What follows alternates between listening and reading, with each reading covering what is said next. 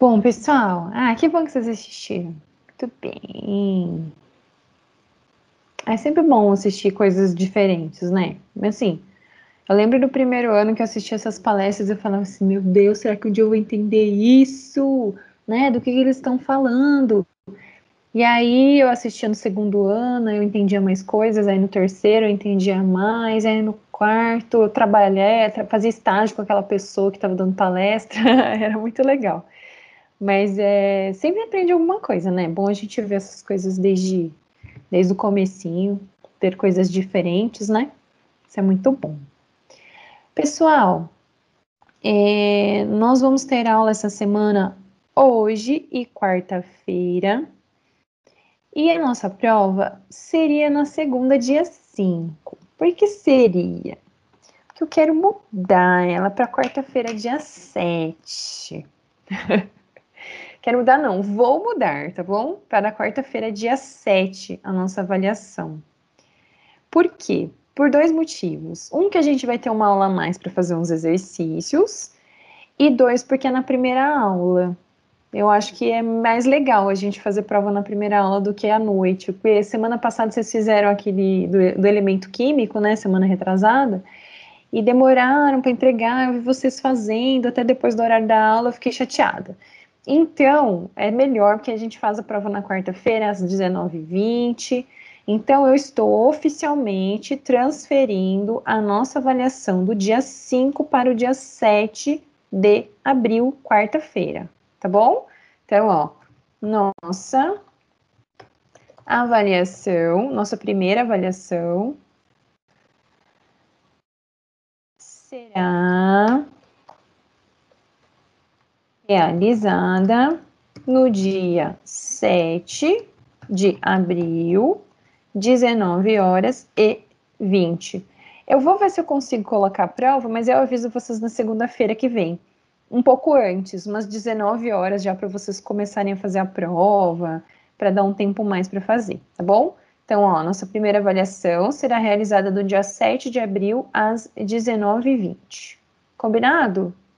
Então, ó, nossa prova estava marcada para segunda-feira, dia 5, mas aí, para dar um tempinho a mais, eu sei que vocês vão estudar no feriado, muita gente trabalha, então eu sei que vocês vão estudar aí nesse feriado fim de semana, e aí na segunda-feira vocês tiram dúvidas e a gente faz a prova na quarta-feira.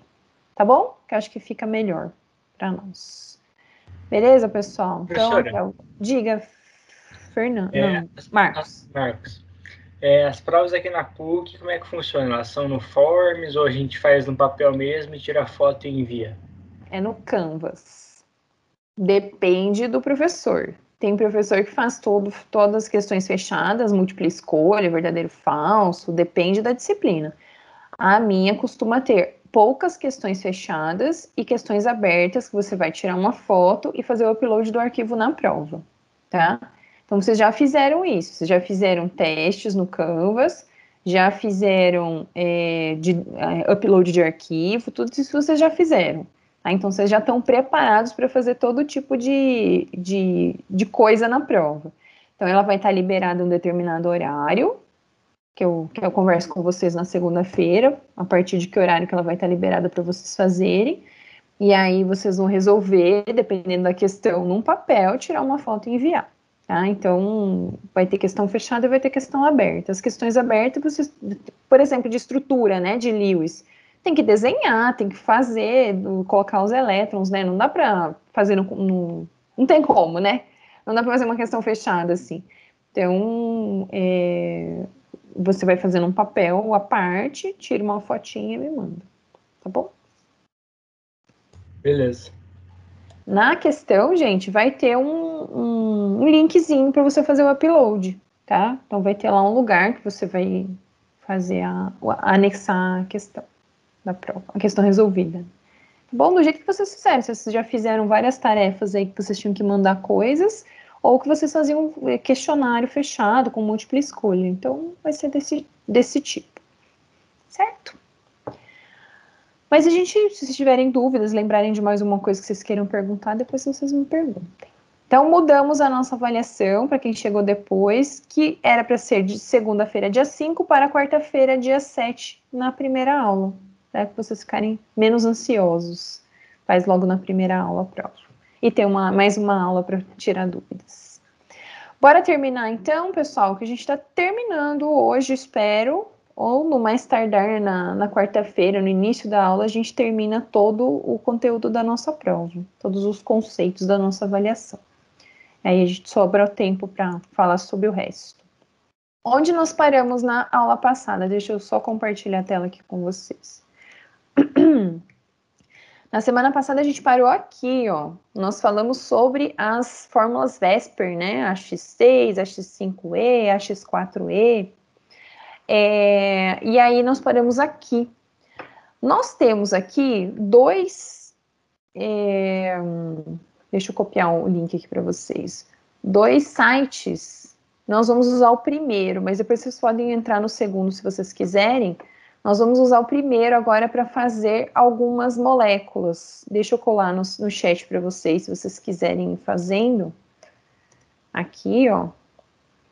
Esse site, ele é um simulador de forma de moléculas, está aí no chat, colei aqui para vocês. Eu vou entrar no site. Nós vamos fazer algumas moléculas, vamos fazer todas elas, né? A X2, a X3, gente não precisa fazer o download, pode só dar o play ali, que ele já vai entrar no simulador. Vejam se todos conseguiram entrar aí no simulador, quem, quem conseguiu, se não pode ir acompanhando aqui comigo. Tem duas possibilidades da gente usar este simulador, ou com moléculas modelo, ou com moléculas reais. Então, se vocês quiserem, vocês podem ir aqui no Real Molecules, e ele vai selecionar a molécula que você quer. Tá? Então, a gente pode começar, por exemplo, com a molécula de CO2, ó. CO2, ele tem aqui, se você pode mostrar os ângulos de ligação, ele mostra aqui que são 180 graus. Você pode girar a molécula, zoar com ela e ela volta para a posição de 180 graus, tá? Então você pode mexer com ela aqui o quanto você quiser. Se você fixar no átomo do meio, ele não vai alterar o ângulo. Agora, se você agarrar o átomo em laranja, ele vai distorcer e depois ele vai estabilizar em 180, tá? Aqui embaixo tem um retângulo onde tem geometria molecular e geometria dos elétrons, geometria da molécula e geometria dos domínios eletrônicos, tá? Então, a geometria da molécula vai aparecer embaixo, ó, se você der o tiquezinho aqui, linear, e a geometria eletrônica, linear também, essa molécula aqui é uma molécula AX2, porque a geometria linear é igual à geometria eletrônica, que também é linear. Aí vocês podem aqui, por exemplo, pegar a molécula de BF3. Olha a molécula de BF3. Ela tem embaixo, ó, mole geometria molecular trigonal planar e ou plano trigonal, né? E a geometria eletrônica também, tá? Então, vocês podem ver depois aí todas as moléculas que já estão prontas. Bom, vou colocar, eu não vou pegar moléculas prontas, eu vou aqui nas moléculas modelo. Eu vou montar as moléculas. Então, aqui a gente tem uma molécula AX2, ela tem duas regiões eletrônicas, tá? Ela é linear e também tem geometria eletrônica linear. Se vocês quiserem, vocês podem adicionar um par de elétrons aqui. Olha o que o par de elétrons fez com a ligação. Ela era linear, ela passa a ter um ângulo. Por quê? Porque o par de elétrons ocupa lugar, né? Ele é uma bexiga cheia, ele ocupa mais, mais lugar, inclusive, né? Vocês podem, no caso, montar, vou tirar esse lone pair aqui e vou colocar duas duplas no lugar. Eu vou tirar essas duas simples e vou colocar duas duplas que simula o CO2, tá? Então, vocês podem simular duas duplas do CO2 aqui também, se quiser, tá? Aí eu quero fazer o, as moléculas que a gente fez semana passada, era o SO2. O SO2 tinha duas duplas ligações e ele tinha um par isolado. Olha só o que acontece, ó.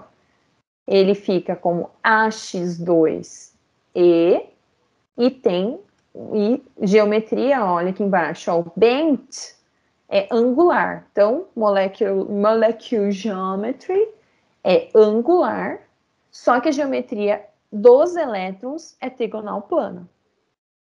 Tá?